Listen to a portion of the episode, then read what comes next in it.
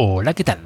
Esto es lo que sé de Norcorea y el episodio de hoy se llama 11 de septiembre en Corea del Norte. Bien, pues em, a ver, ya hace poco más de dos semanas eh, que, bueno, pues se celebró el 20 aniversario del, del atentado de las Torres Gemelas. Eh, vamos, que seguramente ya estarás al tanto de él. Y si no, bueno, eh, a lo mejor, vamos, ni, hasta en Corea del Norte yo creo que lo saben, así que ¿cómo no lo vas a saber tú? pero en fin, básicamente el, me puse a averiguar un poquito sobre qué, digamos, qué se sabía o qué se supo en ese momento sobre, sobre el tema allí y cómo se vivió. Mm, bien, la verdad es que no pude encontrar demasiado, salvo un artículo de NK News en el que se hablaba de otro artículo que procedía de Rodon Simon, que es el, bueno, sí, diario, creo que sería como Diario de los Trabajadores, a lo mejor. Eh, no sé si sería la traducción correcta, pero vamos, eh, sí, ¿vale? Es el diario, eh, sí, el típico diario que, que, vamos, cuando ves un documental o cuando ves un vídeo en el que sale la gente ahí en el metro de Pyongyang mirando, mirando un diario, pues ese, ese diario, ¿vale? Rodan Simon, ¿vale? Em, entonces, ¿qué pasa? Que eh, apareció un artículo allí, eh, creo que el día 12, eh, que informaba de que otros medios, medios internacionales, tipo BBC y tal, pues habían hablado de un atentado de, digamos, en las Torres Gemelas. Creo que después también hubo otro artículo, también que apareció en el Rodan Simon, y más o menos tres cuartos de lo mismo. Eh, a ver, ¿cómo digo? Eh, la conclusión así que viene a sacar es que, bueno, sí, Corea del Norte condenó el ataque, pero no, digamos, no expresó eh, condolencias por la población que había fallecido. Eh, digamos, sí, básicamente sería, sería eso, ¿vale? No, no, no, era, no era como, vamos, que yo, yo, qué sé, yo me esperaba algo más bestia, ¿no? En plan, mira, eso es lo que se han llevado eh, esos yanquis imperialistas. Bueno, estoy pensando, yanquis imperialistas, estoy pensando en Hugo Chávez o Nicolás Maduro, pero bueno, ya, ya me entiendes, vamos. Entonces, em, me hubiera esperado algo así, no, no fue tanto así, pero sí que hubo cosas que, no sé, cosas, bueno, por lo menos según el artículo este que, que, digo, del, que hablo, que es de NK News, em, bueno, pues básicamente decían que, eh, por ejemplo, el nombre de Osama Bin Laden, ¿vale? Lo habían transliterado del inglés muy posiblemente porque parece ser que eh, digamos eh, originalmente el nombre eh, debería ser Bin Laden y no Bin Laden, que es como se ha, se ha transliterado pues, eh, en inglés y como nos ha llegado también por aquí. Eh, y claro, aparecía en coreano, tú veías que te aparecía como Bin Laden, ¿vale? No como Bin Ladin, ¿de acuerdo? Eh, estoy más o menos simplificando la cosa. Entonces, la teoría, la teoría que, que había, que se refleja en ese artículo, es que, bueno, que básicamente no tenían ni puñetera idea de quién, de quién era el tipo este. En fin, a ver, mm, a mí me pasó, claro que yo no soy periodista y en ese momento mucho menos. Estaba en plena adolescencia y, vamos, que, que, eso, yo creo que, a ver, eh, me llamó la atención. Me acuerdo, me acuerdo más o menos de, cómo fue la situación, pero bueno, no voy a ponerme aquí en plan abuelo cebolleta ni nada por el estilo, ¿vale? Pero sí, sí me acuerdo cómo fue la cosa. Y no, vamos, ni puñetera idea ni que era, ni, ni que era el régimen talibán, ni Osama Bin Laden, ni nada por el estilo, ¿vale?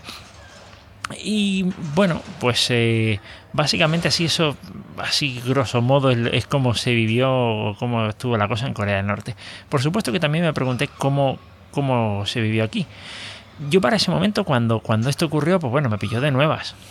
Después con, el, con los atentados del 11M aquí, en Madrid, eh, pues bueno, ya la cosa como que empecé a descubrir determinadas, yo qué sé, trucos sucios que hacen, que, usan los medios de comunicación cuando llegan cosas como esta. Pues del tipo de empezar a ponerte la misma imagen en bucle para, oh, para sembrar el pánico, el caos, el terror, el, yo qué sé, que tampoco es que, no sé, no sé, no sé, es, la, la, misma forma de hacer las cosas en, en ambos lados. Eh, no sé si decir del charco, que eso a veces suena como medio ofensivo, pero bueno, sí, eh, vamos, en ambos lados del, océano, eh, sí, vamos, básicamente eso, es ponerte cosas en bucle. El, el, yo creo que es que están ahí tratando de pillar nuevas cosas, están todos ocupados tratando de pillar información que dicen, en cuanto pillo algo, pues empieza a ponértelo en bucle, en bucle, en bucle, en bucle, en bucle. Y, no tengo, y yo creo que, con suerte no tiene ni a un tío ahí que esté que esté gestionando muy bien lo de las imágenes y dice, va, me lo pongo en bucle y ya está, ¿no? solo tengo al de las noticias que va, hablando pues porque hace falta, porque vamos, ponerte solo las imágenes, pues dan. Eh, no, no. Pero eso, estuve viendo algunos documentales, un poco para revivir cómo se vivió, cómo, cómo se vivió eso aquí. Em, entonces, claro, eh, de pronto te empiezas a dar cuenta de que, bueno, hay un documental, más o menos, vamos, un documental reciente de este año, eh, que, digamos, captura imágenes de los propios, digamos, el propio material videográfico de la gente, o sea, sus cámaras de vídeo y cosas de estas, junto con otros materiales que me puse a, me, di cuenta de varios documentales que vi que había algunas tomas que eran exactamente las mismas, o sea que ya hay, bueno, hay repositorios y todo en donde se pueden, digamos, coger imágenes relacionadas con lo del 11 de septiembre. Em, me imagino que pagando la licencia correspondiente, porque claro, esto, esto será para uso comercial. Vamos, eh, no, no, no creo que estén así todas, eh, digamos, de dominio público, ni mucho menos. Pero sí llamó, llamó bastante la atención, ¿vale? Por supuesto, esos documentales los voy a compartir. Hubo uno eh, que creo que se llamaba 11 de septiembre, cuando cambió el mundo, que lo pusieron en, en uno de los canales de televisión española, de la televisión pública y que luego lo pusieron en internet. Tengo el enlace, pero si no eres de España puede que tengas alguna restricción para verlo. Me imagino que es el tipo de contenidos que tiene una restricción geográfica por temas de propiedad intelectual. Cuéntame, a ver si es que has podido verlo o no. Pero, pero sí, ese, ese sería. Ese sería.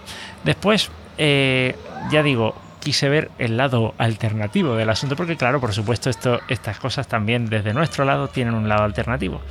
Em, y, claro, pues ahí apareció, eh, vamos, una parte donde estaba Iker Jiménez, que es, si no lo sabes, porque a lo mejor eres de fuera de España, pues es una persona ahí muy conocida en el mundillo de, lo paranormal, digamos, ¿no?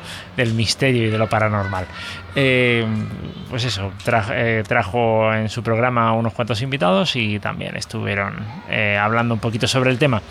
Em, ya digo, en Corea del Norte mm, no, no, no parece que haya, aparte de eso, de, ese artículo, no he visto nada más. Si tú sabes de algo, eh, hombre, te agradecería que lo pudieras compartir, bien sea en el grupo de Telegram, en t.me barra lo que sé de Norcorea, o en el grupo de XMPP, ¿vale? que es norcorea.salas.suchat.org. Y mm, ya digo, mm, no había demasiado. De hecho, el artículo de NK News citaba otros artículos de Rodon Sidmon que me entiendo yo o, que no estaban publicados ya o no sé pero digamos mm, hacía referencia al propio archivo que tienen eh, vamos que Korean Risk eh, que es el grupo el grupo en el que al que está adscrito no NK News vale tiene un, un una página web que es la de KCNA Watch, que me parece que ya he, hablado sobre ella, en la que tiene algunos artículos y publicaciones de, pues del régimen norcoreano. Eh, y ya he hablado también que, digamos, de que esa página, mm, yo qué sé, te bajas un PDF con una revista de la página original de digamos de la página norcoreana y te bajas el mismo PDF del archivo este y no coinciden o sea, visualmente sí, pero el tamaño no es el mismo. Eh, cuando haces una comparación de archivos no es la misma y no sé a qué se puede deber exactamente eso. ¿Vale? Y, sobre todo lo que no entiendo es que no te adviertan que hay alguna diferencia y que justifiquen el que esa diferencia esté. Entonces, mm, básicamente no tengo muchos datos sólidos para saber qué es lo que hay, pero creo que sería un tema interesante eh, el, digamos, el poder averiguar cómo vivió la gente allí esto del, atentado de las Torres Gemelas el 11 de septiembre de 2001. Y nada, pues lo dejo por aquí y nos encontramos en el próximo episodio. Hasta luego.